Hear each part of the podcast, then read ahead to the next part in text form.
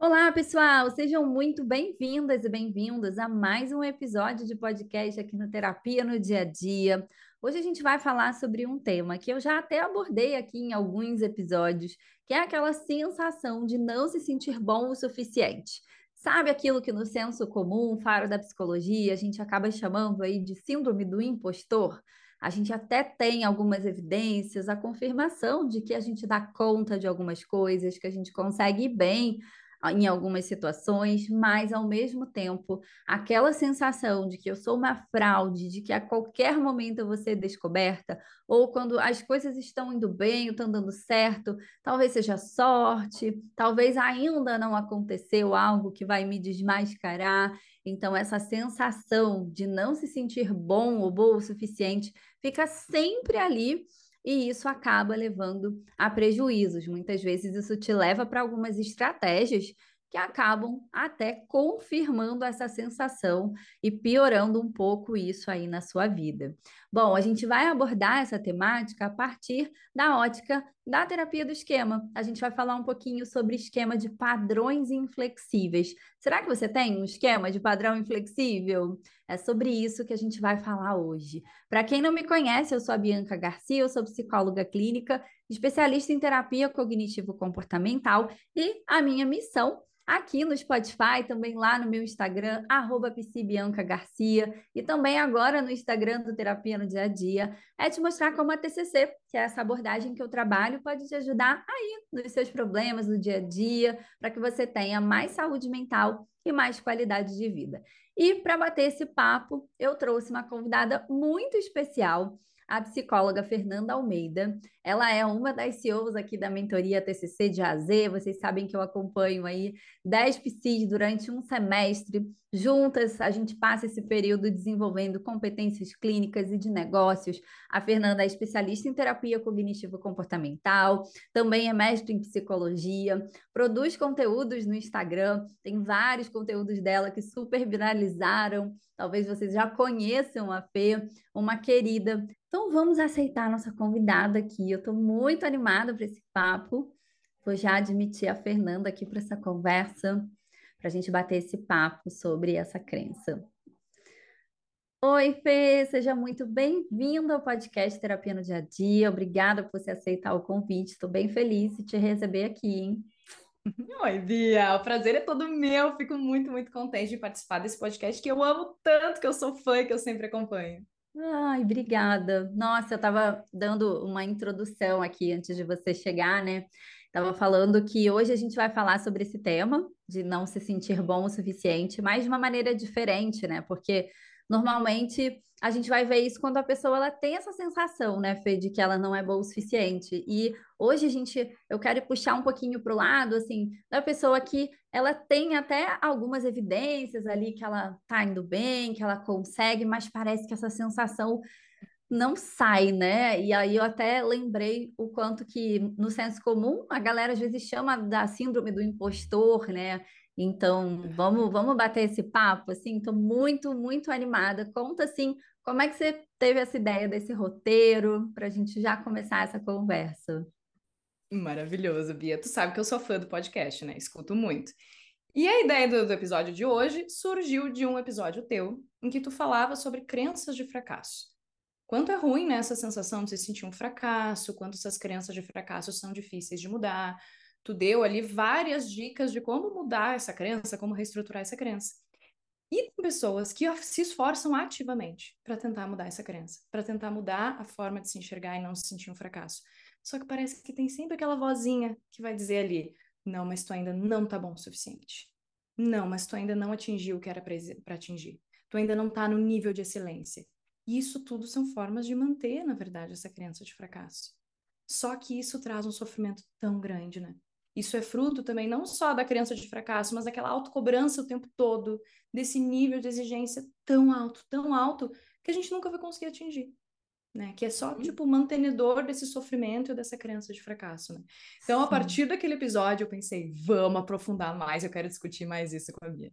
Adorei, adorei. E é um tema, assim, que é, eu acabo trazendo, né? Já trouxe alguns episódios sobre essa temática e sempre trazendo de maneira diferente, porque é tão presente na nossa prática clínica, né? É, o quanto que a gente percebe que isso gera sofrimento, né? As pessoas às vezes uhum. chegam no nível de ter evidências assim, mas mas eu não consigo, né? Aquilo clássico aí que as psis que estão nos ouvindo vão lembrar, né? Eu, eu, eu, sei, mas continuo me sentindo assim, né?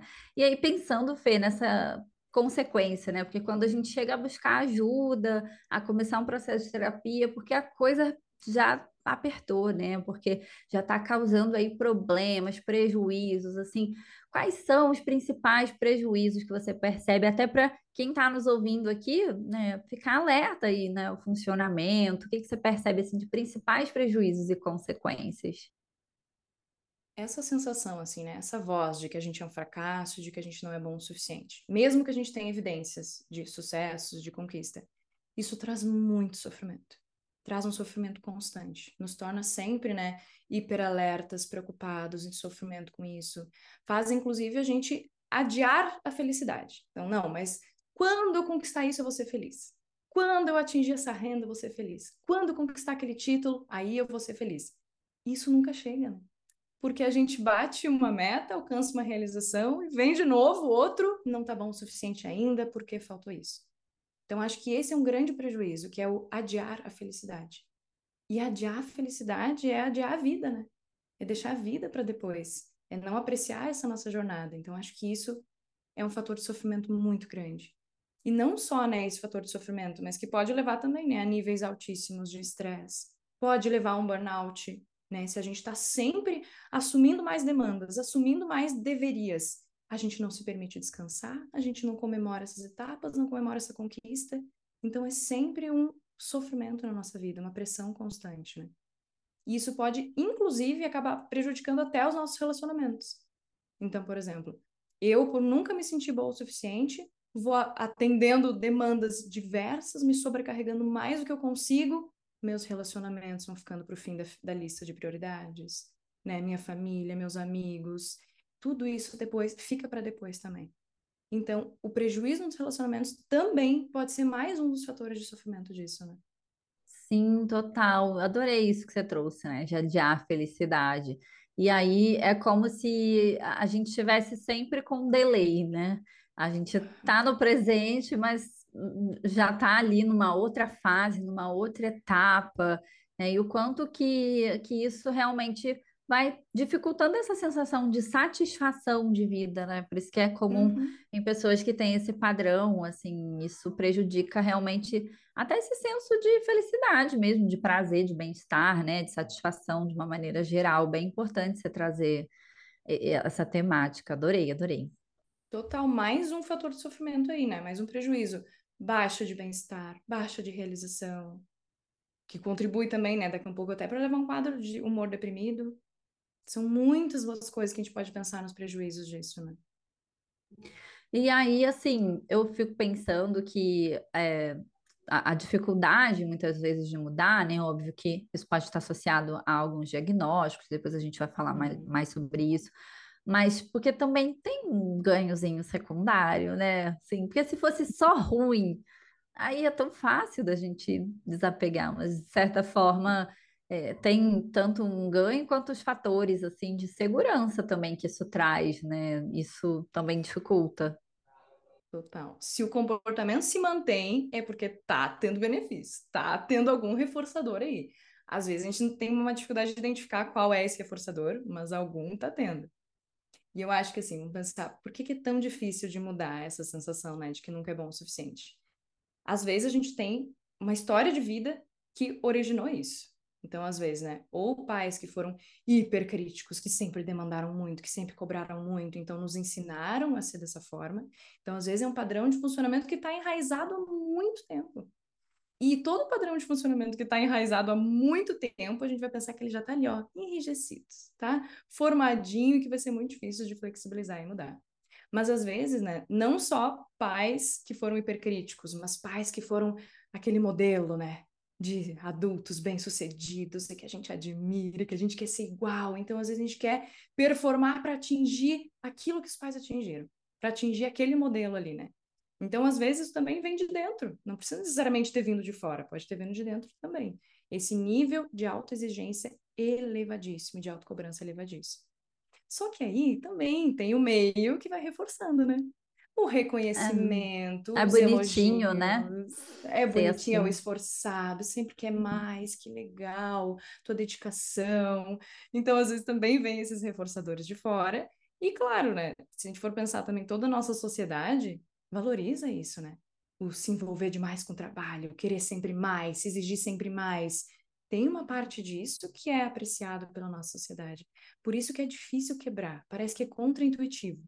Dá até um medo quando a gente fala isso para os pacientes. Ele fala, ah, mas aí eu vou parar de me cobrar e aí eu vou ser um fracassado? O que vai acontecer se eu parar de ter essa exigência tão alta comigo mesmo?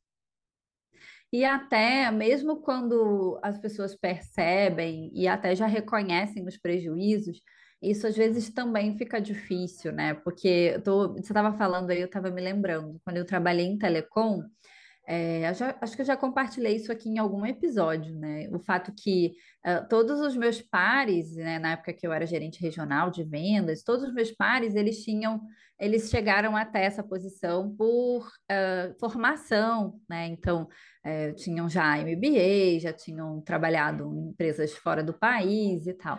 E eu fui por mérito, né? Comecei como vendedora, fui crescendo e tal. Então, ali eu era né, a única mulher e, e, eu trabalhei num ambiente que tinha um, um que ali de, de, machismo, assim, nesse sentido. Então, eu tinha a sensação de que eu tinha que provar que eu era tão boa quanto, né, para ser boa o suficiente para estar naquele lugar, como se eu não merecesse, já que me deram essa oportunidade, então, né, eu tenho que fazer o meu melhor, né. E aí foi interessante que quando isso começou a causar prejuízos, eu comecei a a, a reduzir o padrão, mas reduzir para para bem acima até do, do básico, sabe? Tipo, sei lá, se eu trabalhava até as 10, olha, eu vou sair às 8, assim.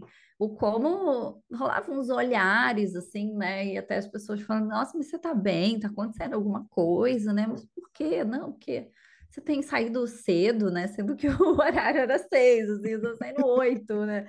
E até meio que cria uma, uma, uma, avaliação assim sobre você, cria um parâmetro para você que depois para você desapegar é difícil, né? Assim, quanto que você cria às vezes essa, essa é, percepção, né, que as pessoas têm e depois como é difícil mudar, né? Parece que você está falhando, né? E vai reforçando cada vez mais. Você percebe isso às vezes, essa dificuldade de ah, de entregar menos, de não ser over delivery, de de parecer que está fazendo pouco? Sim, que, que importante eu ter tocado nesse assunto, né, Bia? Porque eu acho que esse é o grande desafio. A gente sabe que esse nível de exigência de cobrança elevadíssimo traz muito sofrimento, só que abrir mão dele também vai trazer desconforto. Talvez não sofrimento, mas traz desconforto. Por exemplo, esses olhares que tu disse que tu observou. Putz, desconfortável passar por isso, né? Então a gente tem que colocar na balança mesmo colocar na balança. Eu topo esse desconforto para eu ter mais qualidade de vida, mais saúde, focar nos meus relacionamentos, focar no que é importante para mim, ou não topo esse desconforto? Normalmente a busca pela ajuda, né, ou até a compreensão assim da necessidade de mudança é quando a balança meio que dá uma uma desequilibrada absurda assim, né? Tipo, o ganho já não compensa, né? Porque aí é isso é. que você falou, super importante no início do, dos relacionamentos. Aí você percebe que você, poxa, deixou de, de viver algumas coisas que jamais voltarão, né? A gente até pode viver outras, mas algumas coisas passaram, né? E, e a gente é, vai começando a, a ver que a conta começa a não fechar, né? Total. E esse eu quero me sentir bom o suficiente. Isso é uma armadilha. Isso, é, isso é para sempre, é tipo uma rodinha de hamster, a gente vai correr para sempre. Porque sempre vai ter alguma coisa que a gente vai, não vai ter conquistado que poder, a gente vai poder falar que por isso não tá bom o suficiente. Então é, é, é uma ilusão dizer assim, não, mas o dia que eu tiver um doutorado, aí sim, aí eu vou me sentir boa o suficiente. Não vai. Porque aí tu vai te exigir para ter um pós-doutorado, para publicar na maior revista internacional, para ter feito né, um estágio de docência no exterior, sempre vai ter algo. Então, esse se sentir bom o suficiente, a gente tem que questionar, a gente tem que problematizar. porque ele tem que vir de dentro e de outras coisas que não só o pilar profissional, não só o pilar conquistas profissionais, né? Esse potinho, né, tem que encher de outras maneiras, né? E aí você falou sobre a questão das causas, né? O quanto que uh, os ambientes, a criação e tal. É, mas traz um pouquinho para a gente também, assim, quando isso vai ficando cada vez mais difícil, assim, de, de lidar, quando, por exemplo, a gente tem um diagnóstico que pode é, favorecer, né? Eu, por exemplo, depois de muito tempo, descobri que eu tinha um transtorno de personalidade obsessivo-compulsiva que é a busca por isso o tempo todo te leva, leva ao adoecimento, né? E aí, que outras condições, Fê, assim, podem estar tá ali presente? Por que, que eu tô falando isso, né? Porque às vezes a pessoa ela tá ouvindo aqui e ela percebe que, poxa, mas eu, mesmo aplicando o que vocês estão falando, mesmo entendendo isso, eu não consigo, parece que é uma coisa assim que é mais forte do que eu, né? Então, às vezes dá uma ajuda para entender assim, poxa, talvez tenham outras coisas aí que você não está pegando, e aí a pessoa buscar ajuda, né? Depois eu sempre trago também assim formas dessa pessoa buscar ajuda, mas pensando mais a nível de transtorno, de funcionamento mais crônico, assim, o que que a gente vai ver que está relacionado? Importante tu falar isso, né, Bia? Até para incentivar as pessoas a buscarem ajuda, a olhar para isso também, porque é algo que traz muito sofrimento, né? Então a gente também não precisa deixar para depois esse buscar ajuda. Não precisa buscar ajuda só quando explodiu um burnout ou quando a coisa ficou muito feia, como a balança desequilibrou, como tu falou, né? A gente já pode identificar isso e já buscar ajuda quanto antes, né? Eu acho que tudo que a gente está falando está muito associado também com ansiedade generalizada. Né? A, a ansiedade traz muito isso, dessas, dessas autocobranças, de sempre né, estar com a mente lá no futuro, ter dificuldade de se conectar com aquilo agora. A ansiedade tira a nossa mente do presente e leva lá para as preocupações do futuro, para as cobranças. Um padrão de funcionamento mais ansioso às vezes faz também, né? A gente ter essas comparações muito injustas que acionam mais ainda essa nossa autocobrança, essa nossa sensação de não ser bom o suficiente. Mas a gente pode pensar também até no humor deprimido, em sintomas iniciais de depressão, né? Uma visão de si negativa, de eu sou um fracasso mesmo, eu nunca vou ser bom o suficiente, nada do que eu faço é bom. Então, essa visão tão negativa de si pode, às vezes, estar tá aí mascarando, estar tá encobrindo um humor deprimido, uma depressão, sintomas de depressão aí por trás, né?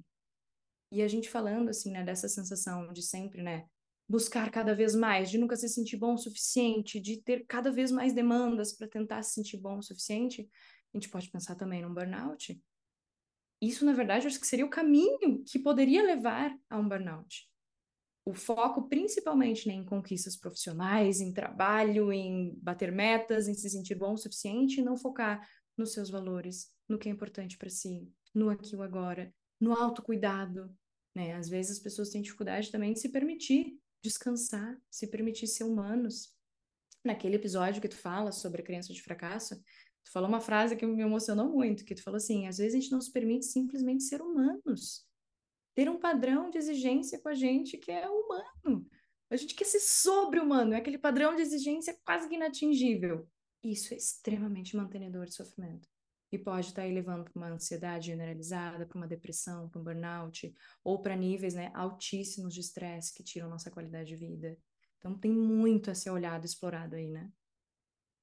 Não vai muito além, né, de, um desconforto. Isso pode ir escalando, né, e vai chegando num nível que até as estratégias que a pessoa vai usando para sair disso parece areia movediça, né? Quanto mais é você se movimenta, mais aquilo vai se confirmando.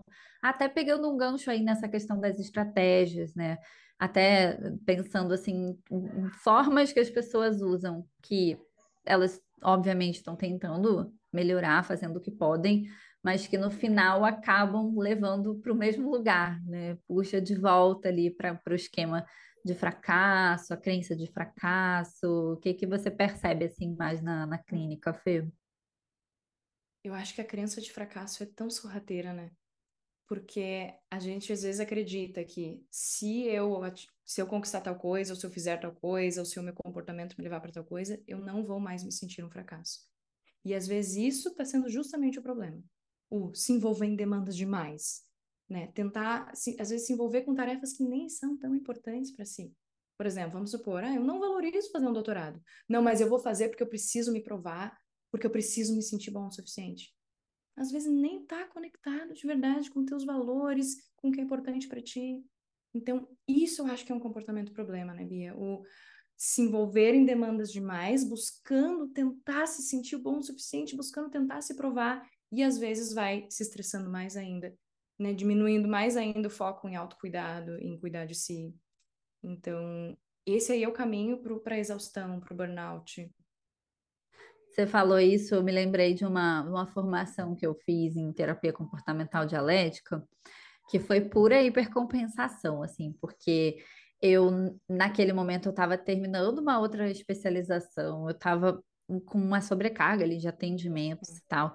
E aí eu fui fazer o, o curso, né? Depois eu até consegui uma, um, uma, uma autorização lá para assistir algumas coisas, porque eu não consegui nem assistir, assim.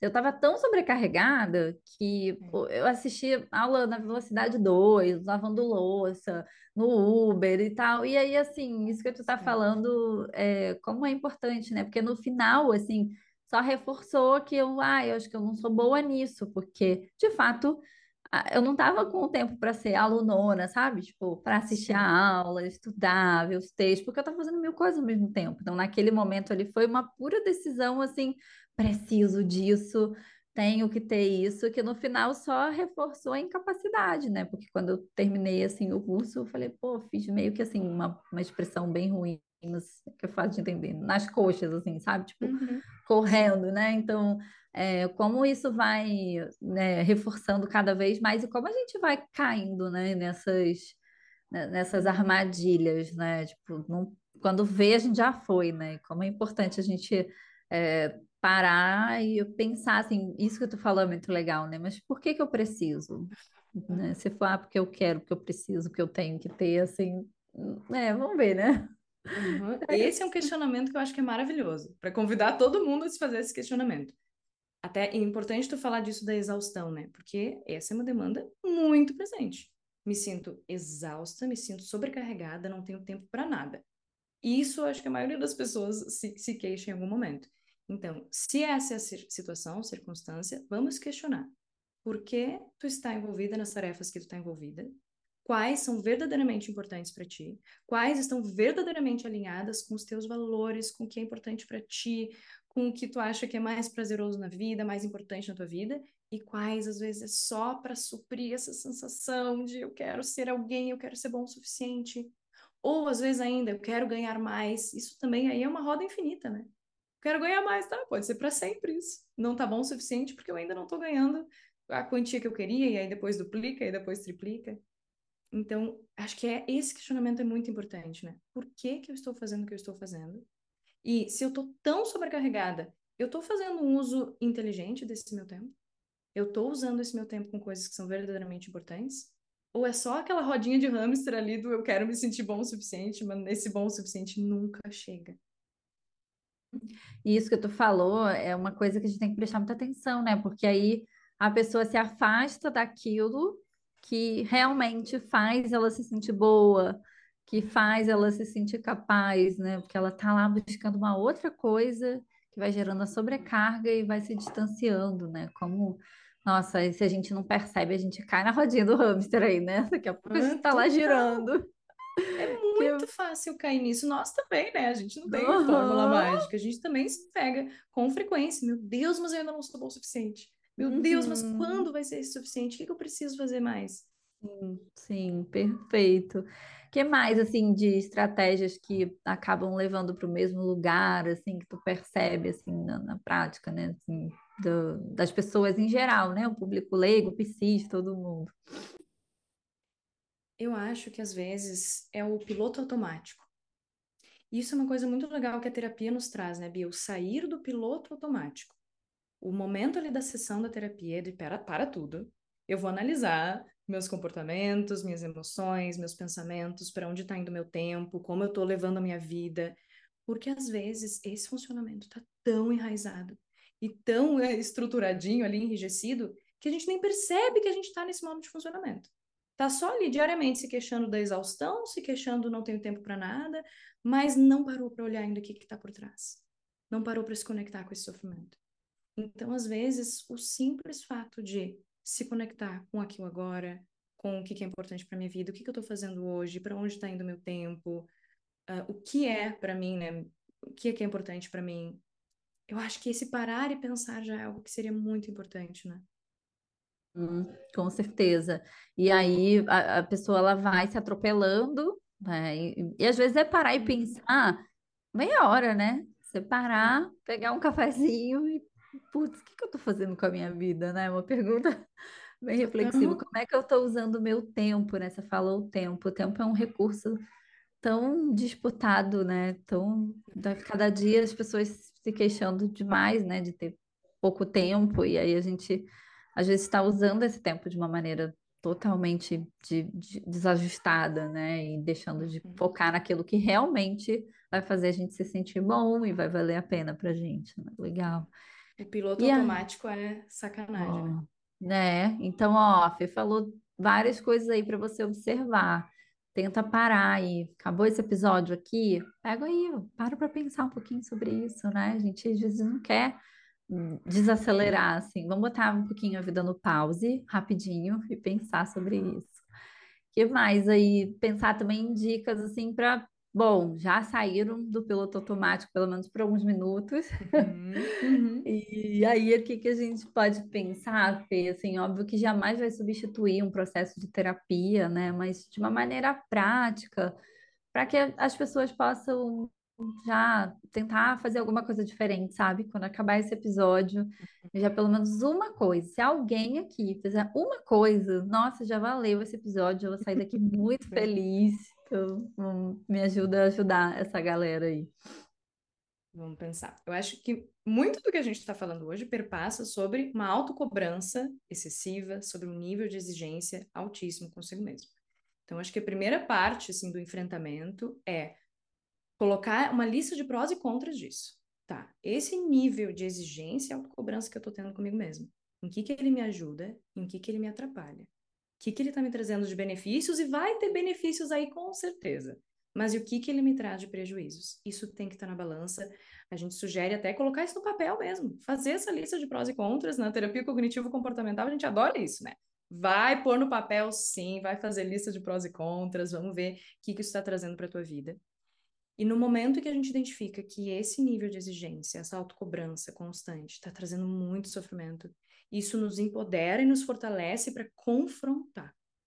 E eu acho que a palavra-chave aqui é flexibilizar. A gente vai precisar flexibilizar essa autocobrança, flexibilizar esse nível de autoexigência e flexibilizar essas crenças dos deverias. Então, acho que a palavra que eu quero que vocês guardem do episódio de hoje é essa, é flexibilizar. E aí vai ter desconfortos no flexibilizar. Como tu deu o um exemplo maravilhoso ali, né? Vai ter os olhares de estranhamento, às vezes é o olhar de estranhamento da gente com a gente mesmo. Vai ter o desconforto. Mas do outro lado, vai ter mais qualidade de vida. Vai ter se conectar com o que é mais importante, vai ter mais tempo. E ganhar tempo nessa vida é a coisa mais preciosa que a gente tem. Então, é também, né? Se permitir flexibilizar e se permitir tolerar o desconforto que vem com essa flexibilização. Isso é muito importante, né? E eu acho que junto com isso, no momento que a gente flexibiliza esse nível de exigência, esse nível de autocobrança, a gente vai se permitindo ser simplesmente seres humanos. É a gente se acolher, se tratar com mais gentileza, com mais respeito, com mais carinho, com mais gentileza. Porque às vezes, né, essa autocobrança tão cruel que a gente tem com nós mesmos, a gente não teria com alguém que a gente ama muito. Com o outro, a gente seria mais gentil. Então a gente tem que trazer essa gentileza para nós mesmos. A gente precisa se tratar com mais gentileza. É aquela frase tua maravilhosa que tu disse no episódio do a gente tem que se permitir ser humano. Se, se exigir, se cobrar por níveis de excelência, de exigência sobre humanos, é cavar a própria cova, é manter sofrimento. Então a gente vai precisar olhar para isso e flexibilizar isso. Né? Adorei estava falando, eu lembrei de uma, uma, fase assim da minha própria terapia, né, do meu processo de terapia que é, eu, eu, eu fiquei por muito tempo sendo muito boa em convencer a minha terapeuta em relação à minha sobrecarga, né? Tipo, eu sou de vendas, né? Sou vendedora nata desde os 16 anos de idade. Então, eu, com... nossa, eu era impecável em convencê-la que não, que é só agora, não, que isso vai passar, né? E aí, uma hora, teve uma pergunta que ela me fez, assim, que eu fiquei dias e dias morrendo daquela pergunta, porque ela foi bem confrontativa, né? Que a gente fala na psicologia da comunicação irreverente, né? Ela falou para mim assim, Bianca. Eu tô vendo que esse teu comportamento, essa tua sobrecarga, assim, né? Isso que tu falou dos prós e contras, isso que eu lembrei. Ela falou, uhum. é uma bom, né? Porque, pô, tu ganha mais dinheiro, você tem mais reconhecimento, ganha elogio e parabéns. É... Bom, não me parece que é algo que precisa ser mudado, né? Assim, acho que, poxa, tá bom, né? Claro que não, né? bem cruelzinha comigo, né? Mas foi bom. Daí ela falou: tem algo assim que justificaria fazer essa mudança? Porque de repente você ficar realmente aí, né? Desse jeito, pô, e tá bom. E aí é claro que tem, né? E aí quando eu tive que dizer para ela o porquê, né? Já desabei ali, porque é. veio um monte de frustrações assim relacionadas a valores meus, né? Como tempo de qualidade com meu filho, como meu relacionamento, é, cuidar da minha saúde, uma série de coisas, né? Mas como é, ela foi bem faceira ali de, de perguntar, ué, não tá tão bom? Por que você não fica assim? Olha que maravilhoso, né? Eu falei, não, Gente, maravilhoso. não, porque eu... Aí ela, mas por quê, né? Tipo, Quase que ela brincou ali contigo também. Ó, oh, alta, alta, tá alta, liberada. Pô, tá maravilhosa. Claro que não, né? Porque naquela época eu tava caminhando para um burnout, sono, sono péssimo, relacionamentos totalmente descuidados, né? E é óbvio que não uhum. tava bom, né? Ela só me, me obrigou a assumir ali o outro lado, você falando do prós e assumir o outro lado da balança, né? E aí, quando Muito a gente bom. tem, porque você falou assim, ah, tem que escrever eu lembrei do, do quanto que a gente às vezes fica se sabotando aqui, né? Tipo, não, mas esse negócio não é assim não, tal, né? Uhum. Uhum. E ficar de olho nisso, né? Eu lembrei quando você estava falando. Mas adorei isso, prós e contras. Ó, a Fê falou sobre prós e contras, sobre ser humano, né? A gente esquece, menino. Incrível, né? Hum, a gente, a gente aprende a, a ser cruel com a gente. Uhum, uhum. E, e que mais aí, Fê, de dicas? Estou amando esse episódio, quase uma terapia. Mas eu faço o pix. Tem um outro exercício muito legal para fazer também, é antídoto aí para confrontar essa crença do não sou boa o suficiente. Pega um papel e uma caneta e registra todas as realizações que tu teve na tua vida, todas as conquistas. Aí, às vezes, as pessoas até já fizeram isso, já né, esqueceram. Então, vai para a segunda coluna. E aí, para cada uma dessas realizações, tu vai dizer quanto tempo tu ficou feliz com essa realização. Quanto tempo essa realização te fez sentir talvez bom o suficiente? Talvez importante? Talvez inteligente? Quanto tempo essa realização te trouxe uma sensação de bem-estar? Aí essa partezinha, gente, nossa, essa partezinha mexe com a gente. Porque às vezes, né, por exemplo, nos formamos em psicologia. Eu e tu, Bia, quanto a gente fica todo dia sendo grata e felizes por ter se formado em psicologia? Nada, tô aqui pensando no se eu vou conseguir ser aprovada no mestrado, né? A gente não, não fica, é como se aquilo ali não tivesse valor mais, né? Olha como a gente é, às vezes é ingrato com a gente, né? Mas é importante de lembrar disso todo dia, né? É. Dizer para nós mesmos que as nossas conquistas não têm valor também é mantenedor dessa crença do não são bom o suficiente. É, é, desvalorizar as suas conquistas. Por isso que aqui a gente quer ir no movimento oposto. É valorizar as nossas conquistas, as nossas realizações e se conectar de novo com elas, até com as que a gente esqueceu. Por exemplo, né? Pô, me formei em ensino médio. Que legal, uma conquista muito importante. Depois, a psicologia, a faculdade, né? Quanto tempo a gente ficou batalhando para se formar? É uma super conquista, uma super realização. Aí, às vezes, quanto tempo que a gente ficou feliz com isso? Duas semanas. Depois já estava preocupado né, com a vida clínica, com o trabalho, com a especialização, com depois, esqueceu. É como se aquela realização não tivesse mais importância. E durou e... cinco anos para você chegar lá, né? E aí, quando você chega, dura duas semanas, assim. Isso é muito importante, gente. Como, e aí junta com o que tu falou do piloto automático, né? O quanto que É. isso a gente realmente esquece, tá? E como tem que lembrar. Eu estava até comentando aqui com a Feira que eu ganhei um presente de umas meninas, que é um, um espelhinho, né? Que lá tá escrito assim: é, você se lembra quando você sonhava com, com como você tá hoje, ou você desejava o que você deseja hoje? E como eu deixei ele do lado do lugar que eu me arrumo para olhar para isso todo dia, né? E eu fico sempre. Não é uma coisa de gratiluz, sabe? Tipo, ai meu Deus, vamos ser gratos. Não, mas é, pô, tá vendo como tu esquece, né? Assim, quanta coisa, assim, o rolê que foi para chegar aí, e você tá aí reclamando que você ainda não chegou no próximo ponto, né? E isso é tão importante. E, e você vê, né? Não foi uma grande intervenção, foi, cara, um lembrete, né? Então, às vezes, ter um lembrete sobre isso super ajuda, né? Cara, que lindo esse presente. Muito, muito emocionante, muito emocionante. E eu acho que isso vai também ao encontro da outra coisa que eu ia dizer, que é da gente comemorar as nossas conquistas, mesmo as pequenas. Então, por exemplo, assim, ó, chegou a sexta-feira, foi uma semana difícil. O que, que tu vai fazer para comemorar? O que, que tu vai fazer para te orgulhar de ter vencido essa semana que foi desafiadora? O que, que tu vai fazer para te parabenizar, sentir orgulho de ti, se sentir bom o suficiente porque tu venceu essa semana difícil? Às vezes a gente está cercado de possibilidades de se sentir bom o suficiente que a gente ignora, que a gente não vê. A gente vai olhar só para o que, que comprova que eu ainda sou um fracasso, que comprova que eu não sou bom o suficiente. Quando a gente está cercado de situações do dia a dia que a gente enfrentou, que a gente tolerou, que a gente conseguiu, que a gente venceu, que a gente batalhou, que a gente deu o nosso melhor. E a gente tem que olhar para isso. Então, a, o lembrete também de hoje é comemorem suas conquistas. Todas. Não precisa ser uma conquista gigantesca para ser comemorada. Tu vai comemorar todas as conquistas. Porque isso também é lá que conecta com o gostinho da vida, com o ser feliz, com aproveitar os momentos. A vida é o percurso. A vida é cada uma dessas mini conquistas. Não é só a, a, a chegada, o ponto de chegada que nunca vai chegar. É tudo, todas as pequenas conquistas, né? E até simbolicamente mesmo, né? Assim, de, sei lá, de, de, poxa, eu vou aqui assistir um episódio da minha série favorita hoje, porque eu tive um dia difícil, né? Não precisa necessariamente, pode ser algo realmente palpável, né? Isso me conecta muito. Sabe que um dos meus livros preferidos da vida é aquele da Ana Cláudia Quintana Arantes, A Morte é um Dia que Vale a Pena Viver. Ai, maravilhoso. Gente, esse livro transformou a minha vida de um jeito que hoje eu sou uma pessoa que eu penso na morte todos os dias, todos os dias. E isso faz eu me conectar justamente com o que é mais importante para mim.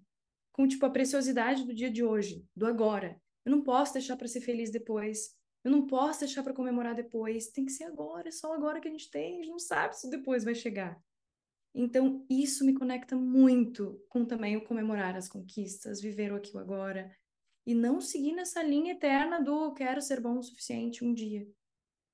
Não dá para Nossa, deixar para depois, né? que lindo isso, muito lindo mesmo. E é um- uma questão, as pessoas não querem realmente pensar sobre isso, mas é exatamente isso que você falou, né? Pensar sobre isso faz a gente valorizar o hoje, a vida, né? Gente, muito lindo. Nossa, esse episódio tá assim, ó. Meu Deus! A gente começou a falar de né, autocobrança, não se sentir bom o suficiente, agora- estamos falando de vida, de viver o aqui o Maravilhoso. agora. Ah, mas isso é tão importante, Fê. Assim, eu vejo hoje, eu tô com 42 anos, né? E às vezes eu olho umas coisas assim, umas picuinhas que eu arrumava, que eu falo assim, meu Deus, gente, por que eu perdi esse tempo? E como é, a gente realmente, né? não- se a gente não parar, daqui a pouco o tempo passou, né? Eu, eu penso sempre isso, assim, tem aquela frase, né, de que o só existe um agora. Até gravei um episódio sobre isso aqui. E realmente, ó, hoje são dias sexta, 27 de outubro, 5 e 26 só tem um 27 de outubro, 5 e 26, não tem outro. Vai É ter outro verdade. 27 de outubro, mas não esse, né? Então, o como só existe esse momento, né? E às vezes essa busca por ser suficiente, assim, eh, vai deixando a gente se desconectar de tantas coisas. Eu quero que vocês reflitam sobre isso. Depois vocês passem lá no perfil da Fer, que vai ter um post fixado fazer essas reflexões. Óbvio que se for uma coisa muito íntima, né, gente? Aí você também pode, sei lá, né, mandar um direct, assim. mas, mas compartilhar como está sendo para vocês essa experiência, assim, a gente vai gostar muito de saber. O que mais, Fê, de, de dicas, estratégias e reflexões? Eu acho que por que, que a gente acabou falando sobre vida e sobre aqui agora, sobre apreciar a vida? Porque eu acho que grande parte do nosso trabalho enquanto psicólogas é isso, não é evitar o sofrimento a qualquer custo, mas é fazer as pessoas se conectarem com uma vida que vale a pena ser vivida, com seus valores, com o tempo e apreciar, usar o tempo de vida que a gente tem para as coisas que são importantes. Então, toda a ideia do, do episódio de hoje, mas de todo o podcast da Bia também, né, é aliviar o sofrimento, que é aquele sofrimento que impede a gente de apreciar os momentos, de se conectar com o que é importante, de viver a vida. Aquele sofrimento mesmo que causa uma sobrecarga, uma exaustão e tira a cor da vida, né? Então, assim, por isso que eu acho tão legal a gente estar tá falando sobre essa pauta hoje do não sou bom o suficiente. Porque quantas pessoas passam uma vida inteira sofrendo por causa disso? Tentando sofrendo. ser bom o suficiente, né? E deixando é. de experienciar a vida como, como um todo. E isso pode durar anos a fio, pode durar uma vida inteira. E isso também é algo que não é tão rápido de tratar na terapia, não é. Então não vai ser assim, ah, um mesinho, dois mesinhos de terapia, reestruturou a criança de fracasso, já tá bem. Não é tão fácil. São camadas, né, que a gente vai ter que ir removendo camadinha por camadinha, e às vezes ainda fica alguma camada ali que assim, essa camada protegeu a gente de alguma maneira em algum momento, né? E talvez a gente não consiga realmente, mas dá para melhorar, né? Dá para ter um pouco mais de leveza, dá para dar risada, para curtir o momento, é que a gente vai deixando isso de lado, né? Eu acho que uma coisa muito importante, né? É que às vezes as pessoas dizem que é muito difícil parar isso, interromper esse ciclo da, da autopunição. É difícil mesmo, mas a gente tem certo controle sobre isso. A TCC nos traz muito isso, né? Terapia cognitivo-comportamental, de que, tá, a gente não vai controlar o aparecimento desses pensamentos. Então, a gente não vai estar no controle do aparecimento desses pensamentos cruéis, dessa autoexigência. Mas uma vez que eles apareceram, a gente pode conversar com eles. A gente pode dialogar com eles, a gente pode confrontar eles. Até eu estou fazendo a formação em terapia comportamental dialética também. E lá é muito legal, porque eles entendem e falam assim: pensamento, a gente vai interpretar que é comportamento também. Então, se tu tá dizendo para ti coisas cruéis o tempo todo e pensando coisas cruéis de ti o tempo todo também, vamos entender que isso aí é um comportamento que tu está escolhendo manter. Então, é de tipo puxar a responsabilidade um pouquinho para nós. A gente não é tão vítima desses pensamentos. Eles aparecem de forma automática, aí a gente não tem tanto controle, mas a gente pode escolher o que fazer com eles obedecer eles de qualquer forma, tipo, tá bom, é isso, eu tenho que me sentir bom o suficiente, então eu preciso me envolver em mais demandas, eu preciso conquistar mais coisa. Ou a gente pode dizer, não, eu não vou seguir o caminho que tu tá me dizendo, o pensamento, bem o diálogo dos pensamentos. Porque se eu seguir o que tu tá me dizendo, eu vou me afastar do que é importante para mim. Então eu acho que tu tá sendo extremamente cruel comigo, injusto, e tu tá me levando para um caminho do estresse do burnout que eu não quero ir. Então, eu não vou seguir o que tu está me dizendo, e eu acho injusto criar que tu apareça. Beijo, tchau. Encerrou. E aí a gente vai aprendendo a conversar com os nossos pensamentos, porque isso também é, é, saúde, né? Agradece, né? Tipo, ah, tá bom, obrigado. Né? Vou continuar fazendo o que eu tô né, precisando fazer e me direcionar, né? Isso é bem importante. É que é isso, gente. Nem sempre é o conteúdo do pensamento, né? Mas o jeito que a gente vai é. lidando com eles é que vai dando tom da vida. Então, é bem importante. Nossa, que legal, que legal. Que é muito engraçado os pacientes que estão na terapia e eles começam assim: Fernanda, eu tô conversando comigo mesmo, com meus pensamentos. Eu pareço louca. Eu entrei na terapia e começo a ficar louca. Isso é normal. Eu, Saúde! É isso! Sim, tá dialogando sim. com teus pensamentos, tu não tá só deixando eles passar, maravilhoso! Eu faço às vezes em voz alta, assim, né? Tipo, esses dias aconteceu uma situação que eu recebi um feedback não tão positivo, e aí eu fui para aquele lugar, né? E aí eu mesma falei: olha ela, olha, olha para onde ela tá indo, cara. Ah. Sério, isso que você tá dando confiança para esse pensamento aí é um feedback, tem milhares de outras coisas, isso não vai te definir e tal, mas e eu chego a fazer isso em voz alta, assim, se eu estiver em um lugar eu público, também. vão falar, oi, você tá falando comigo? Não, tô falando um negócio aqui, tô pensando alto aqui. Eu me xingo também, às vezes, é. os pensamentos mal, né? Não me xingar. Por exemplo, agora, esses tempos eu fiquei doente. Ai, como eu fico mal quando eu fico doente, tem que desmarcar atendimentos. Uhum. Aí começou aquela voz. Ai, que absurdo, tá doente, que feio, desmarcou teus pacientes, que horror. Não, não era para tu ter ficado doente, por que tu ficou doente? Aí eu comecei a conversar com essa voz. Chega, que absurdo, que voz cruel. Eu não tenho nem vem, não. Tá doente. eu não sou mais um ser humano, chega. E isso, podemos até falar em voz alta. É, mas é, eu, eu, às vezes eu falo até com um pouco de ironia, assim, eu falo, olha, olha, olha, olha, olha o que, que ela tá falando. Não, vai, fala mais, vamos lá, vai. Ah, foi. Ah, foi isso mesmo. Hum, interessante, né? Eu começo a rir, assim, muito engraçado. Mas é isso que a Fê falou, né? Assim, talvez vocês estejam escutando com, nossa, mas vocês falaram que fazem terapia, são psicólogas. Vocês acham que essas crianças vão embora? A gente só diminui a valência delas e a gente aprende a não se embolar mais tanto com elas, assim, mas vez ou outra, gente, ela vem, assim. a gente é. tem que estar tá muito fortalecida para confrontar. Por isso é. que é esse treino que a gente carrega para essa vida. De confrontar essa voz crítica, que no fundo. E às vezes ela diz uma coisa, né? Até nessa situação especial desse feedback que ele me deu uma desorganizada ela diz algo que era verdadeiro, tá? Não era uma distorção, era uma coisa real. E às vezes a gente erra também, tá? Isso é legal da gente lembrar.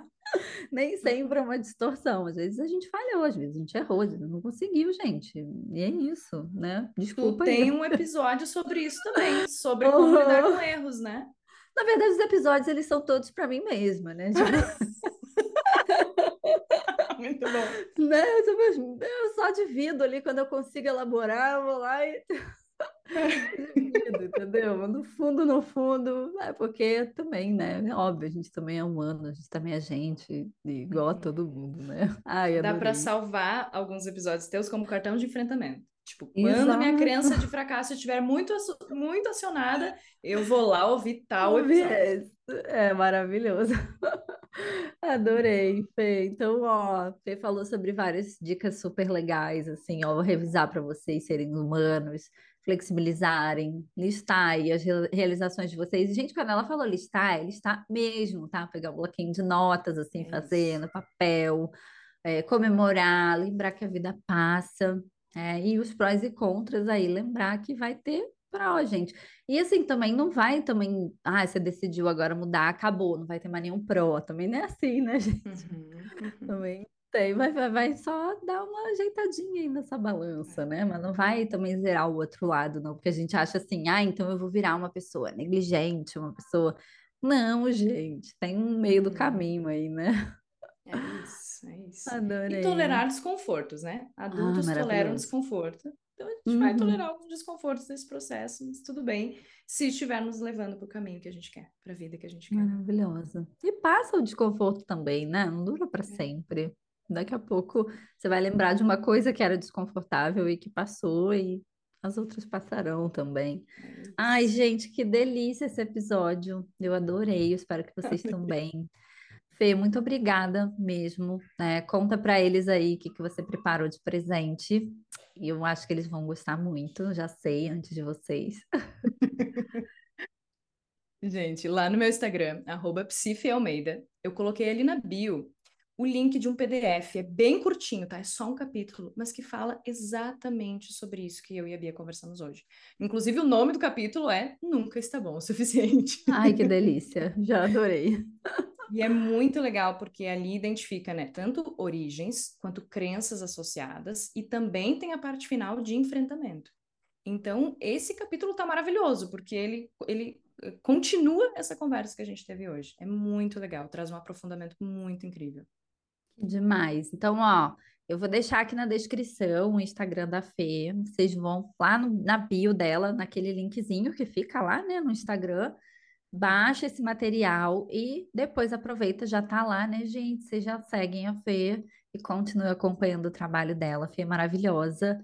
Nesse momento aqui, Fê, que a gente está gravando esse episódio, você tá com horários, assim, que eu nunca sei quando a pessoa vai ouvir, né? Daqui a pouco a pessoa daqui a cinco anos, mas nesse momento, 27 de outubro de 2023, você tem horário de terapia, de supervisão, a, a Fê também mentora PSIs, faz um trabalho incrível. Se você é PSI, Já aproveita também para conhecer esse outro lado do trabalho dela. Conta um pouquinho aí pra gente do seu trabalho e tudo mais.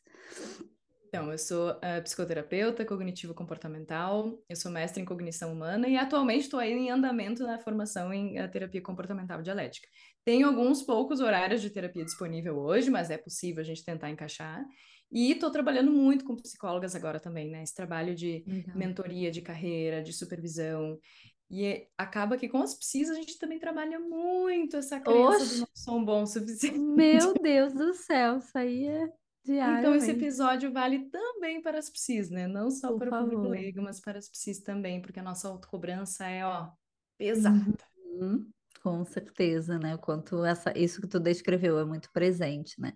E imagino que outras profissões também, né? Que a gente acaba estamos mais nessa, nessa bolha ali, né? Mas a, a, as psis estão sempre com essa sensação de que nunca nunca tá bom, sempre preciso de mais, eu ainda não tenho essa formação, ou já tenho, mas não sei ainda usar muito bem, então como isso não passa, né, assim, essa sensação, e como isso gera tanto sofrimento e até prejuízos também, né, para o próprio paciente, né, e aí acaba sufocando o paciente, às vezes, com mil estratégias, assim, querendo ser boa, e atrapalha até o uhum. processo, né? Então, é importante, isso é muito importante. Então, gente, ó, já acompanha o trabalho da Fernanda.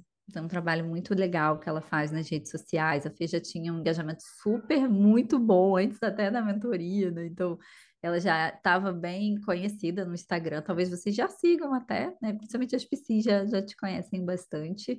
Continuem acompanhando o trabalho. E foi muito bom. Obrigada, muito obrigada mesmo, viu? Por aceitar estar aqui batendo esse papo. É Uma honra, Bia, eu amei demais. Que papo maravilhoso, profundo, descontraído. Já quero a parte 2 em outro momento. Me aí, chama que eu peçam vou parte 2 aí para a gente gravar. Vai ter aqui uma. Tem como vocês comentarem os episódios agora, isso é muito legal.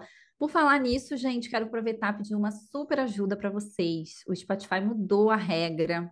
E a gente estava tava sempre ali nos top 10, nos top 50, né? E aí agora dificultou um pouquinho, porque tem uma métrica importante aí, que é seguir o podcast e avaliar o podcast. Então, a gente está com quase 900 mil ouvintes aqui, mas só 110, eu estou olhando todo dia, eu estou de olho em vocês, hein? 110 só mil seguem e eu quero, poxa vida, né? Eu vou falar que eu sou essa pessoa, tá? Que eu ouço os podcasts, eu amo, sou fã, eu não sigo, mas depois que eu descobri isso, eu fui lá fazer minha parte. Falei, não, que isso, vamos lá, vamos seguir, vamos dar estrelinha. Então, terminou aqui, ó, já vou te dar o teu caminho, hein? Vai dar, seguir, dar estrelinha, pegar lá o Insta da Fê, baixar seu material e deixar aquele feedback lá no último post que ela deixou marcado lá para vocês continuarem essa conversa, tá bom? É isso. E sigam o podcast da Bia. A gente Por tem favor, que incentivar gente. os criadores de conteúdo. Eu já sou do tipo que todo podcast que eu escuto, eu vou lá e sigo. Porque, tipo, eu vou aplaudir e valorizar o criador de conteúdo. É, e pensa no teu papel também, assim, né? De, poxa, se isso aumentar o engajamento, óbvio que isso é muito bom para mim, né? Visibilidade, uma série de coisas. Mas o Spotify vai entregar mais. E se ele entregar mais, quem sabe alguém em algum lugar desse Brasil do mundo, sei lá, tá precisando ouvir esse negócio aqui hoje. E você foi a pessoa que colaborou com isso. Então, ó, ajuda a gente aí a incentivar o nosso trabalho, tá bom? É isso. A gente se vê no próximo. Tchau, tchau, pessoal.